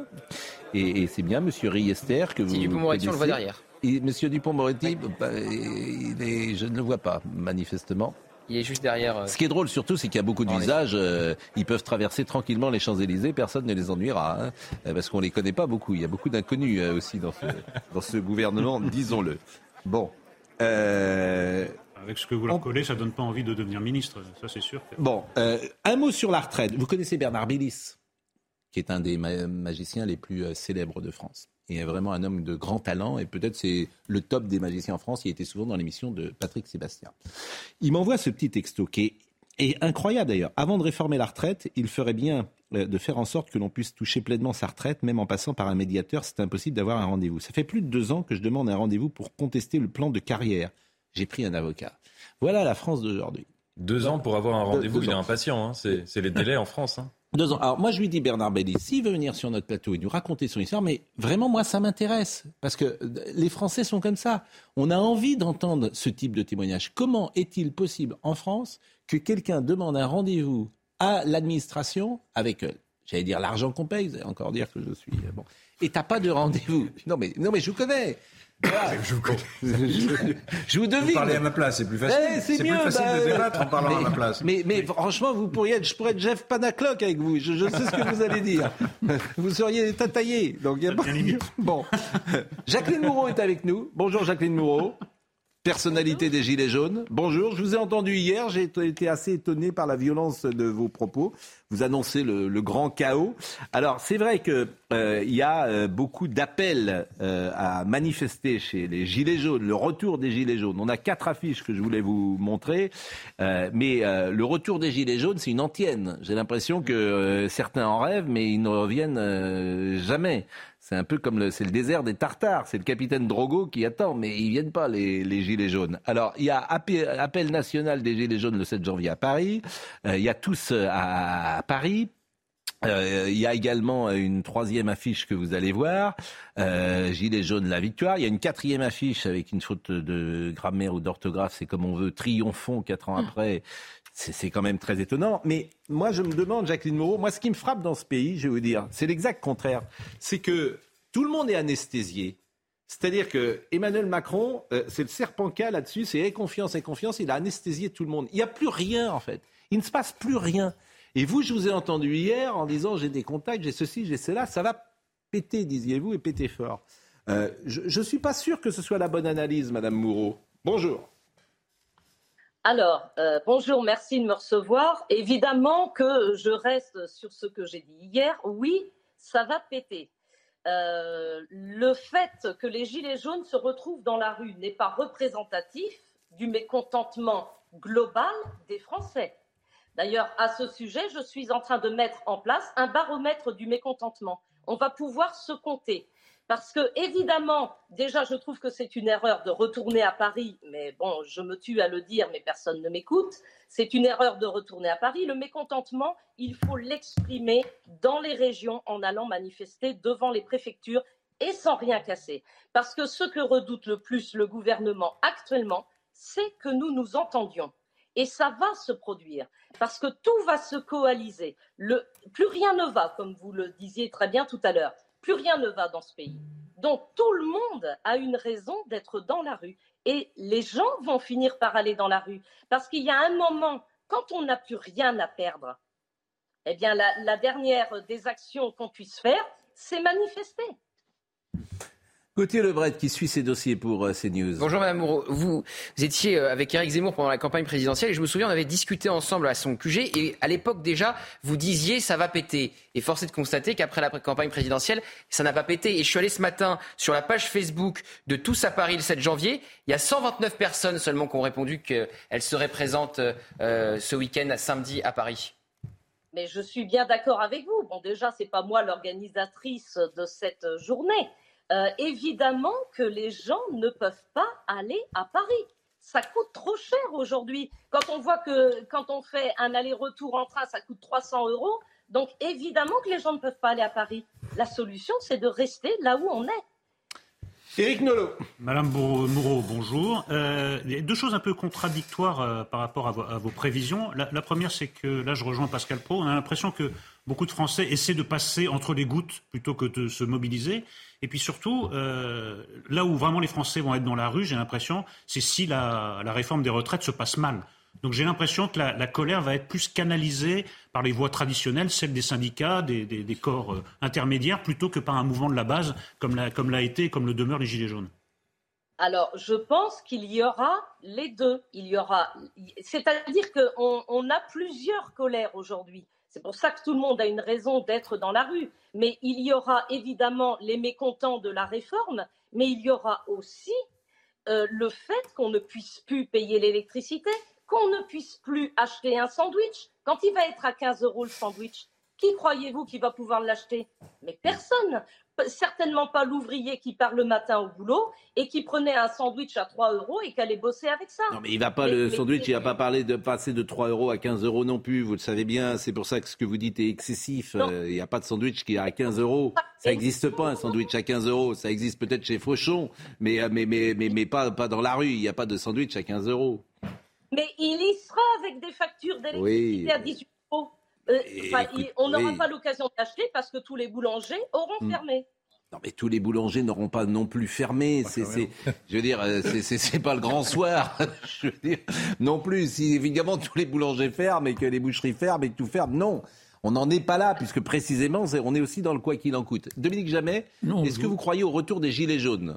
Écoutez, ce que l'on peut dire, c'est que les Gilets jaunes, personne ne les, ne les avait vus venir. Hmm. Euh, à l'heure actuelle, il y a un certain nombre de gens qui craignent leur retour que rien n'annonce, semble-t-il. Est-ce qu'on les verra revenir? Je ne sais pas.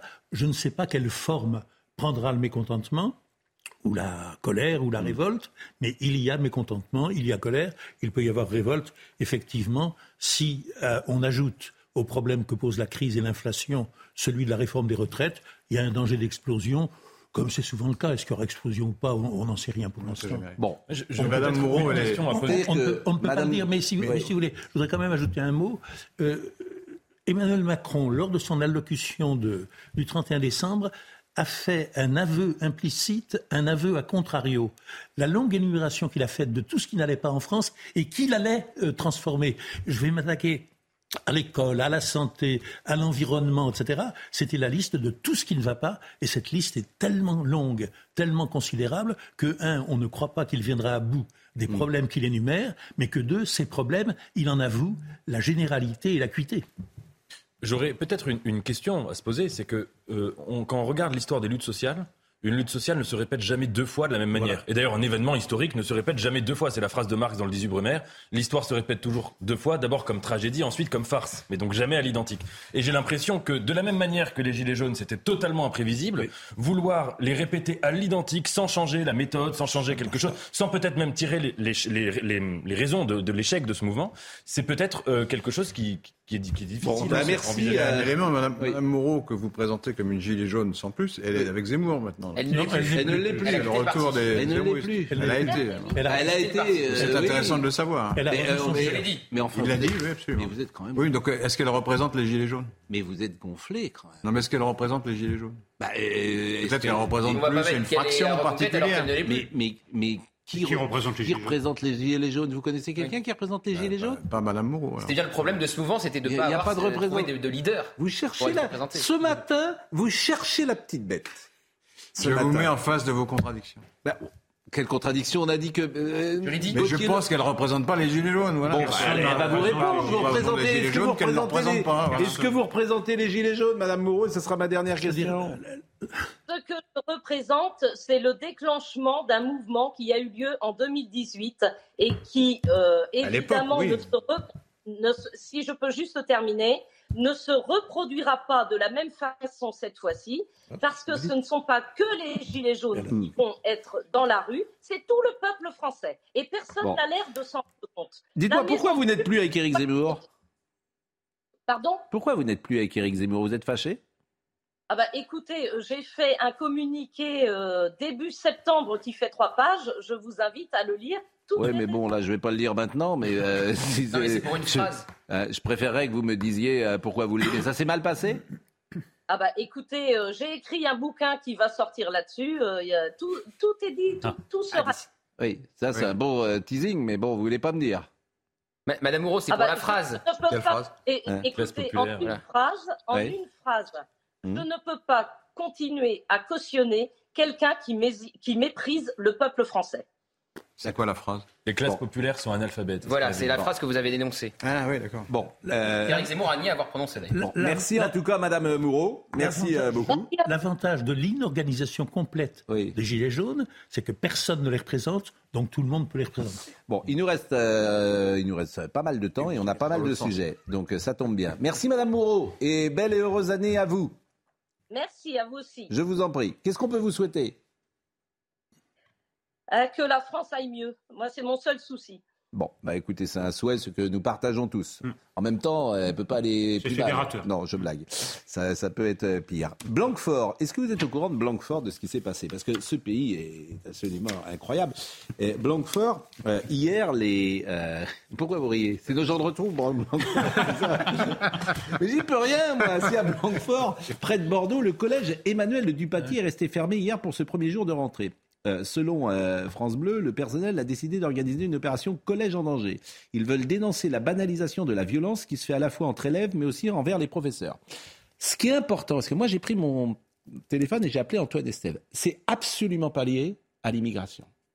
faut le dire. Ça n'a rien à voir. Les enfants qui sont là, là-bas, ce sont pas des... il y a- On en parlait quand même alors. Non, mais quand aujourd'hui il y a parfois des violences dans un collège, ceux qui nous écoutent peuvent se dire c'est un lycée défavorisé, il est dans un quartier, etc. Là, ça n'a rien à voir avec ça. C'est simplement l'état de la société aujourd'hui où l'autorité n'est plus euh, euh, respectée, assumée par les profs. Vous voyez, c'est plutôt un, un lycée qui était d'ailleurs dans un quartier, euh, en tout cas qui n'était pas dans un quartier défavorisé. Donc je vous propose d'écouter euh, trois choses. D'abord, les enseignants qui sont en colère et pourquoi hier euh, il n'y a pas eu de collège. Écoutez. Quand on passe dans cette cour, à chaque fois, ça me met la rate au courbillon de voir euh, l'état de violence euh, permanent. Donc c'est des jeux dangereux, c'est des attroupements, des bousculades pour essayer de provoquer des bagarres. Et, euh, c'est complètement banalisé et normalisé. Ça peut être des vols, des dégradations de matériel, ça peut être des bousculades, et puis des injures. Les injures, ça fuse tout le temps, ils se parlent extrêmement mal. Et comme il, manque des surveillants, eh ben, en fait, tout est normal. On a une montée de violence qu'on a encore plus soulignée depuis euh, le mois de novembre et décembre. Et euh, effectivement, euh, l'ambiance est anxiogène. Alors nous, on travaille dans une classe qui s'appelle une classe Ulysse, avec des enfants qui ont des difficultés. Il y a une agressivité. alors bon, il y, a, des bagarres, etc. Et il y a des dégradations qui font que ça, ça, ça, aide pas aux apprentissages sereinement tous les jours. Ça, c'est les profs. Maintenant, vous allez écouter des parents et des enfants. Deux enfants, Jenny et Julie. Écoutez. Ce qui me préoccupe euh, principalement, c'est la banalisation de la violence de, nos enfants. Moi, j'ai mon petit garçon qui vient juste d'avoir 11 ans. Bon, ben, euh, les toilettes sont dégradées. Bon, ben, c'est pas grave. On se retient de, on se retient d'aller à la selle. On fera le soir à la maison. Euh, c'est tout est banalisé en fait. Les violences, les insultes, euh, les frappes, euh, les moqueries, le harcèlement, tout est banalisé. Ça devient quotidien puisque déjà avec les travaux, on est dans une plus petite cour. Donc euh, les, ouais, les insultes, ça, ça se répond, ça se répand et puis on est, il y a beaucoup de gestes de violence et beaucoup de dégradation. Il y a beaucoup de bagarres. Bah ouais, les bagarres, il y en a, y en a beaucoup, vraiment beaucoup. Mais ça va puisque là c'est devenu une habitude. Mais avant, avant c'était un petit peu compliqué de s'adapter. Ça devient de plus en plus violent euh, parce que nous, euh, ils commencent à jeter des pétards parfois euh, sur les uns et les autres. parfois, ils, tapent beaucoup plus fort, donc un coup de poing ou un truc comme ça. J'ai été harcelée physiquement et mentalement. Donc, bah, plusieurs, tout le collège pratiquement euh, bah, s'est moqué de moi tous les jours. Euh, ils commençaient à venir à vouloir me taper. Toute ma classe pratiquement en cinquième. Euh, plusieurs fois, je me suis retrouvée avec des blessures. Et là, pour terminer, vous allez écouter le principal, qui s'appelle Nicolas Bonnet. Pas de vague. Tout va bien. Il y a des incivilités dans tous les collèges de France, hein. euh, pas plus à Blanquefort qu'ailleurs. Euh, d'ailleurs, je, je ne constate pas de montée hein, des incivilités euh, ni des violences. C'est pas un établissement violent. simplement, on travaille dans des conditions précaires. Qui nous qui changent nos habitudes et il faut peut-être qu'on le prenne mieux en compte effectivement tous ensemble pour répondre à ces à ces insultes à ces à ces refus d'autorité. Mais euh, on n'est pas dans un établissement violent. Par moment, euh, on a des assistants d'éducation, ou des professeurs ou euh, des agents qui sont absents parce qu'on est dans une période où il y a, où il y a de, plusieurs épidémies qui se croisent. Je crois que dans toute l'éducation nationale, on aimerait bien avoir davantage de moyens. Alors, si M. Ndiaye nous écoute. C'est formidable. qui nous Mais appelle je lui en veux pas d'ailleurs, M. Baudet. Je lui en veux pas. Si, moi je c'est- veux. C'est formidable en fait, la négation de la Oui. réalité. Non, mais c'est, c'est- ce qui est intéressant, c'est qu'au bout d'un moment, la réalité finit par s'imposer. Je, je citais M. Ndiaye, s'il veut vous appeler, et, et je Oh, pense il qu'il sera le bienvenu, mais M. Ndiaye. Ndiaye a fini par... Et lui, il met ses enfants dans l'école privée. D'abord, il met ses enfants Donc, à il l'école de mais il a quand même fini par voir la Vierge, c'est-à-dire à reconnaître que le niveau s'effondrait. Ce qui, il y a encore euh, trois mois, était considéré comme un discours d'extrême droite et même fasciste. Donc un jour va venir où on va reconnaître ces histoires de violence, l'existence de ces histoires de violence. Mais le temps n'est pas venu. Ce monsieur, on aurait pu écrire son texte à l'avance, il nous a débité tout l'évangile, et en effet, il aurait pu euh, résumer, gagner du temps en disant pas de vagues. Mais malheureusement, il y a des vagues et il y a des gamins qui sont en train de se noyer dans ces vagues. Voilà. Écoutez, à entendre ce principal, les professeurs qui ont été interviewés et les élèves, on voit bien que ce n'est pas demain que ça se passera bien au collège du Paty. Mais ce qui m'a frappé dans les images qu'on vient de voir et les propos qu'on vient d'entendre, c'est ce que dit le petit garçon, là, le jeune garçon, Je- Jenny. Jenny. Il dit c'est devenu une habitude. Alors ça Et ça dit, s'adapter, oui. ça dit tout, cette phrase m'a frappé. Elle est consternante, elle dit la vérité. Il voit ce qu'il voit et il dit ce qu'il voit. Voilà. Moi, je, ouais, je suis d'accord. Je suis d'accord. Je pense que et, et les gens de gauche devraient y réfléchir. La, la première réforme à faire dans l'éducation nationale, c'est de ramener la discipline dans les collèges. Et après, euh, on pourra discuter. Ah oui. Ah oui. Moi, je pense. Je me pince. ça. Ben, voilà. Ah oui. Je pense qu'il faut ramener la discipline, sauf dans les endroits où il est comment déjà ça- là. comment Mais ça gagne Mais je vais vous dire. Arditi, Geoffrin, Non, mais c'est, il y a beaucoup de vous gens, dis, il y a beaucoup de gens, de- de- d'enseignants qui pensent bien. la même chose. hein. Oui, bien sûr. Ah bah, ils ont évidemment qu'ils pensent la même chose parce qu'ils peuvent pas faire court. En En ligne. fait, vous tirez Et le et il y a fil. beaucoup de gens de gauche aussi qui pensent que. Mais bien sûr. Mais vous tirez le fil de l'autorité Hmm. et vous avez une des clés de la société française. Personne aujourd'hui n'accepte l'autorité. Je le fais à grands traits. Les- ni les jeunes, ni les parents, ni les ceci, ni les cela, personne ne peut- Donc c'est un problème, évidemment, l'autorité du prof. Non, mais- Et quand Briguelli il parle et il dit vous, vous êtes là pour apprendre. Vous n'êtes pas là pour parler, les élèves. Vous êtes là pour écouter. Ça, c'est un débat sur la pédagogie, c'est, autre chose. Mais non, Là, là, mais on, a mis l'élève au centre. euh, L'élève au centre, vous savez bien. violence concrète, ce, princi- ce dessus. principal, Oui. ce principal dont la fermeté ne nous a pas frappé, Oui. il sait très bien que s'il faisait, s'il prenait des mesures d'autorité, Oui. il serait désavoué. Mais évidemment. Bien sûr. Évidemment. Bon, le Covid. Alors, euh, le rapport Covid, magnifique. Vous savez que Magnifique. ça allait vous plaire. Ah, le rapport Covid, ça, ça fait ma joie, ça. Ça, le rapport La joie mauvaise, ça s'appelle. Oui, vous avez raison, mais bon, je, je pense qu'on aura fait, mais avec des conséquences terribles. On a juste fait n'importe quoi. Vous savez que le Parisien a mis deux ans à trouver ce rapport parce que le ministère voulait surtout pas que ça sorte dans Oui. la presse. C'est eux qui le révèlent ce matin. Alors, c'est quoi ce rapport? Alors c'est un rapport commandé par euh, Olivier Véran en juin 2020 et remis cinq mois plus tard au gouvernement. Et il n'y a qu'une toute petite équipe euh, au sein du gouvernement, un cercle rapproché, qui a pu Ouais. consulter ce rapport Alors, de l'inspection générale des affaires sociales. On va peut-être voir le sujet de Geoffrey de, Ah, il y a un sujet, de bah, Fèvre. Et, et oui, il y a un sujet, vous Je n'êtes pas au courant de tout, mais c'est pour ça qu'un jour, euh, vous se représenterez. Et Geoffrey de Fèvre, le rapport. Impréparation, désorganisation, circuit de décision peu lisible. Le constat est sévère pour le ministère de la Santé, selon un audit réalisé par l'inspection générale des affaires sociales, révélé par le Parisien. En amont du Covid, le niveau d'alerte sanitaire passe au niveau 3. Le 27 janvier, le centre opérationnel de régulation et de réponse aux urgences sanitaires et sociales est activé. Toutefois, il n'est composé que de 11 agents.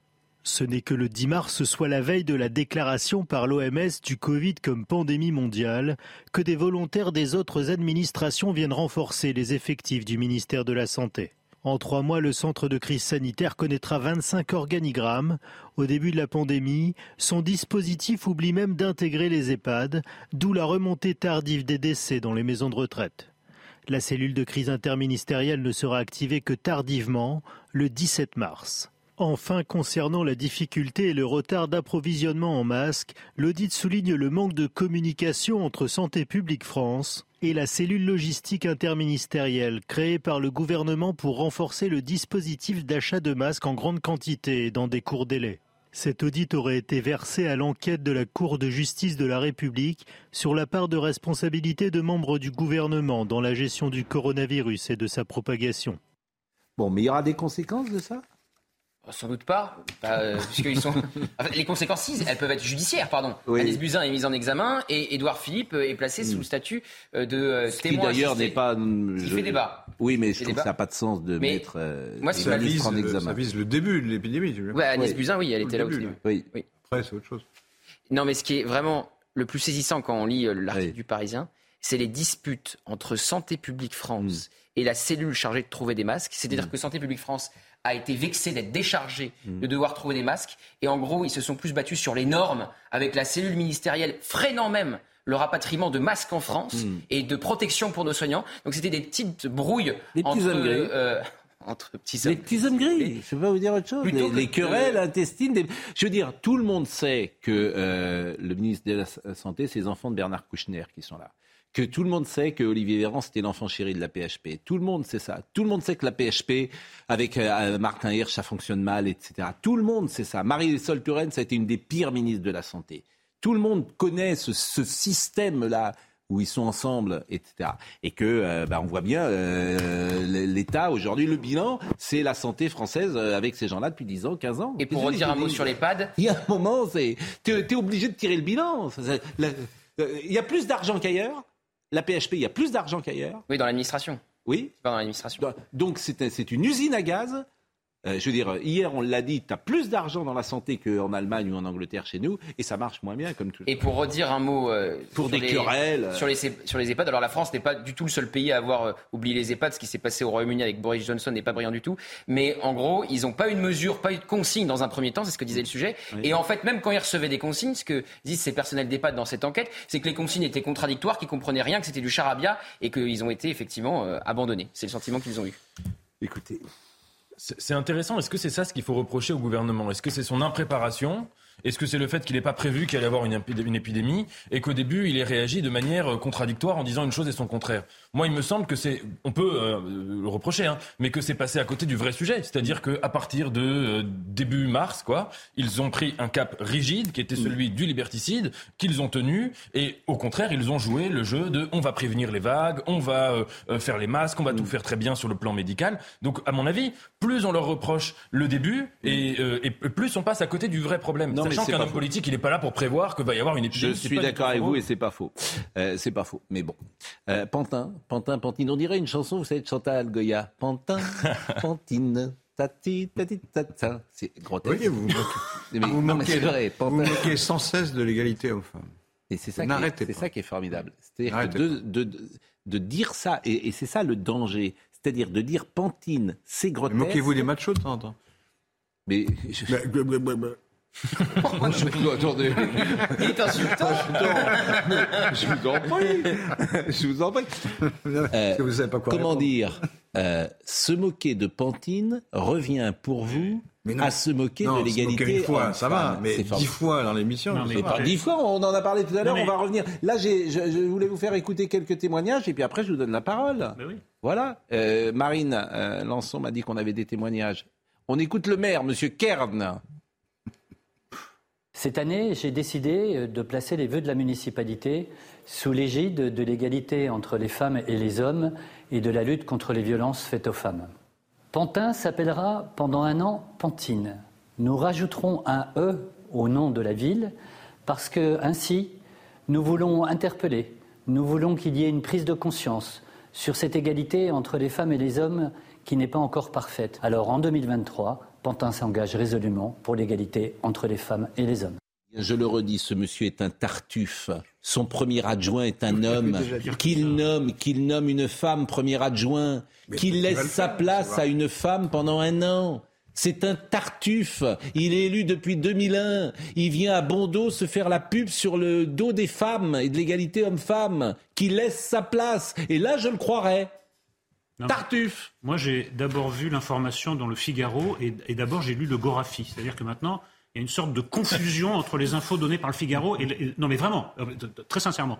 Ensuite, ce qui est extraordinaire, c'est qu'on peut le prendre à la blague, mais M. Kern s'exprime avec un sérieux épiscopal. On dirait quelqu'un, un prêtre qui est en train de prêcher la bonne parole progressiste. Écoutez, ce qu'il dit, c'est complètement ridicule. Est-ce que ça va faire avancer la cause de l'égalité entre les hommes et les femmes? Évidemment non, et ça va même tourner euh, contre cette cause beaucoup de gens qui vont dire bon ben c'est ça, c'est les oiseaux socialistes qui essayent de se faire une bonne conscience progressive. Tout ça est contre-productif. Tout ça est, du- est d'une extrême connerie. Il faut quand même dire les mots. C'est une connerie. Voilà. Tantine, c'est une connerie. Vous parlez de Tartuffe, moi je pense aux précieuses ridicules. Le, euh, il y avait un certain nombre de choses qui échappaient à la querelle, à la lutte, à la guerre entre les hommes et les femmes. Et en gros, c'était les noms de lieux. On n'y avait pas pensé jusqu'à présent, et ça fait des années ou des décennies ou des siècles que, par exemple, on ne sait pas si Paris est un homme ou une femme. Oui. Maurice Chevalier disait Paris c'est une blonde. Il y a un film qui est connu qui dit Paris brûle-t-il. Donc on n'avait pas euh, euh, porté. Il y a une règle hein, là-dessus. On n'avait pas porté la Il y a guerre. une règle là-dessus. Oui, on n'avait pas. Et alors, est-ce que maintenant on va dire que Le Havre s'appelle Le Havre Mm. depuis 400 ans, qu'il est temps qu'il s'appelle La Havre Hein Alors le, maire de La Baule-les-Pins la réfléchit à changer sa ville. Le Baule, le Baule, La boule les pains. faut alterner. Ça, c'était pas indispensable. alterner. Parce que, Ah oui. Enfin, c'est tout C'était simplement Le- malheureusement. Bon, le- la, la- la- la ville de Mâcon également euh, réfléchit à changer sa ville. Ah Donc, Mâcon. Et Bordeaux euh, également, me dit euh, Marine Lançon. Mais ça, c'est le vrai niveau du débat.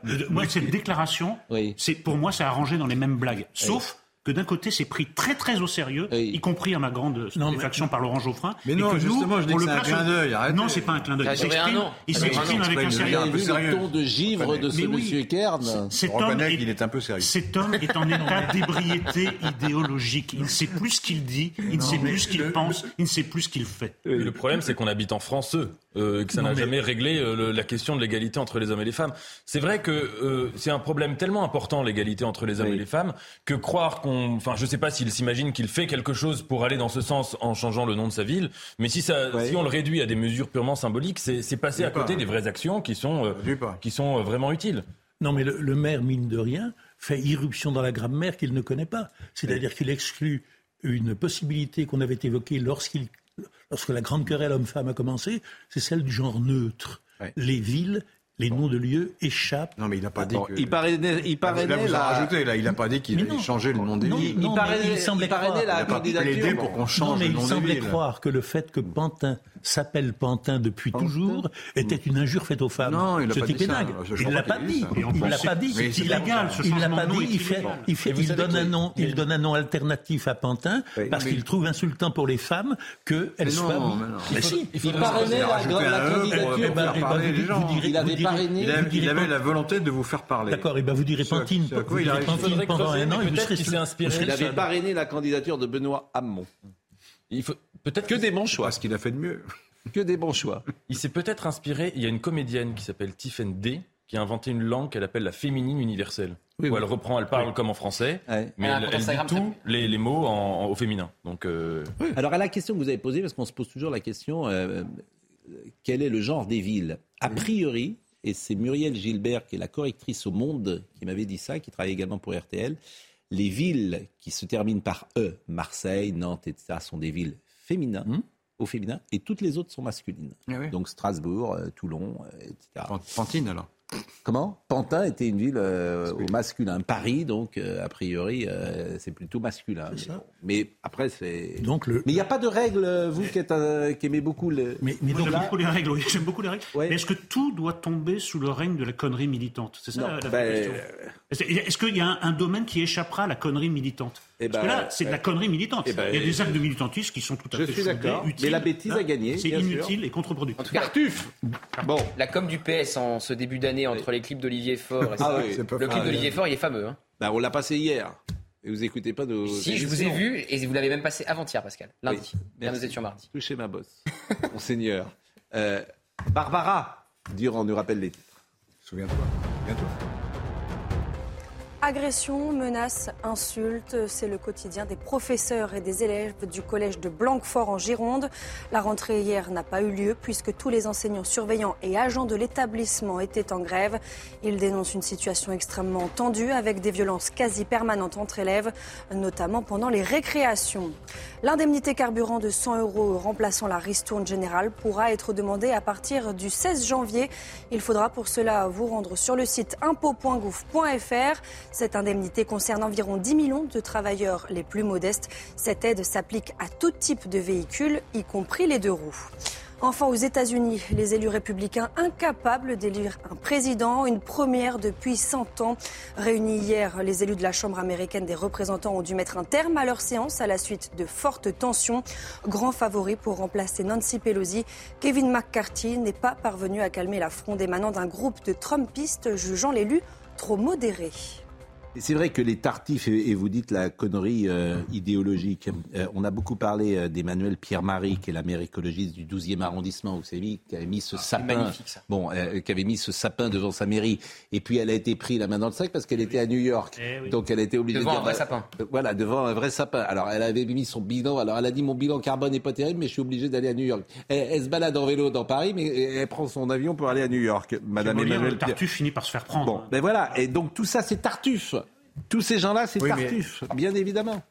Bah, elle donne des leçons et puis elle va à New York. Euh, j'ai bien compris. Je suis désolé de vous le dire. Donc elle, elle veut que les J'ai autres bien ne prennent compris, pas sauf que l'avion. les sauf écologistes, je le répète encore une fois, parce que Oui. c'est une évidence, ils ont eu raison avant vous. Voilà, Sur les questions de réchauffement climatique, ils ont vu les choses avant même que- nous. Enfin, en général, ils avaient, Ah oui, mais- ils avaient raison. Vous savez que Sandrine Rousseau- raison. Vous savez que Sandrine Rousseau demande à s'appeler Sandrine Roussel.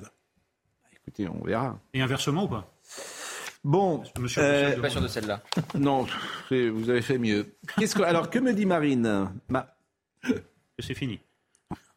on, est le- on, on va écouter l'élu de l'opposition de Pantin, Ah. et c'est Geoffrey Carvalino, les Républicains. Je répète ce que dit Marin Lançon. Marin. Marin Marine. Je pense que c'est un mauvais coup de communication et euh, l'égalité femmes-hommes et la lutte contre les violences faites aux femmes méritent mieux euh, que cela. Il faut du concret, il faut agir et sûrement pas euh, par ce genre d'artifice qui en réalité ne servent pas cette belle cause pour laquelle nous devons être unanimement tous engagés.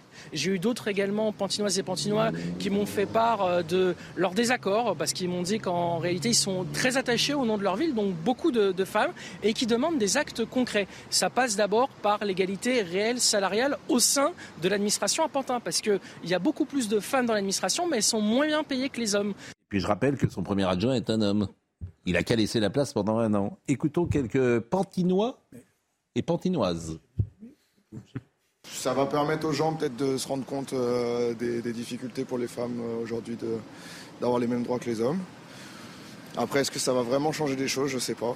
À voir. Mais- Enfin, je veux dire, un nom propre, c'est pas forcément euh, obligé de mettre un E. Enfin, pour l'égalité homme-femme, je vois pas trop le rapport, mais bon. Le problème, c'est il faut voir déjà les- combien de femmes battues à Pantin de- de- depuis l'année ou je sais pas. C'est ça le problème. Le problème, c'est pas le nom sur la plaque et ça change quoi ça? Ça change rien. Écoutez, je pense que c'est une bonne chose, c'est toujours bien de, de faire ça, mais après, euh, bah parce que ça fait, ça remet en mémoire euh, dans la tête des gens euh, bah, l'égalité homme-femme, mais après, ce serait bien de concrétiser ça dans, avec des vraies actions euh, autres que la communication pure euh, de, de la mairie.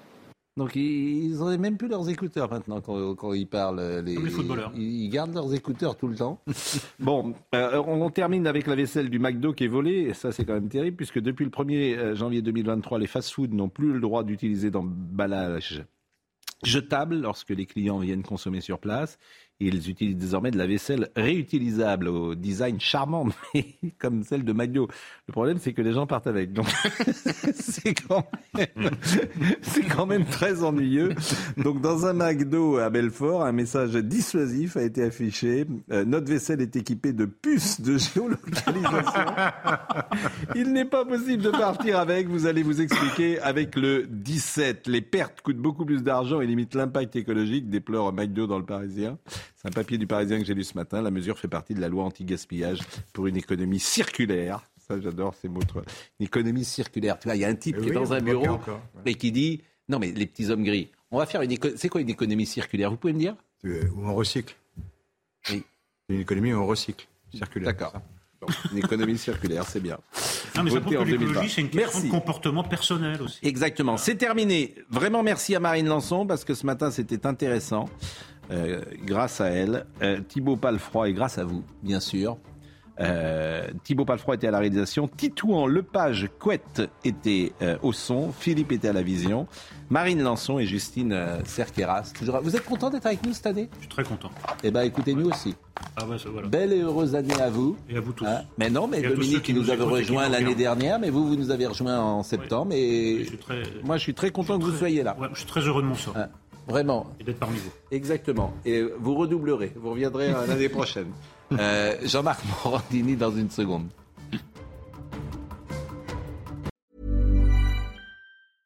Imagine the softest sheets you've ever felt. Now imagine them getting even softer over time. That's what you'll feel with Bowl and Branch's organic cotton sheets. In a recent customer survey, 96% replied that Bowl and Branch sheets get softer with every wash. Start getting your best night's sleep in these sheets that get softer and softer for years to come. Try their sheets with a 30-night guarantee. Plus, get 15% off your first order at bowlandbranch.com. Code BUTTERY. Exclusions apply. See site for details.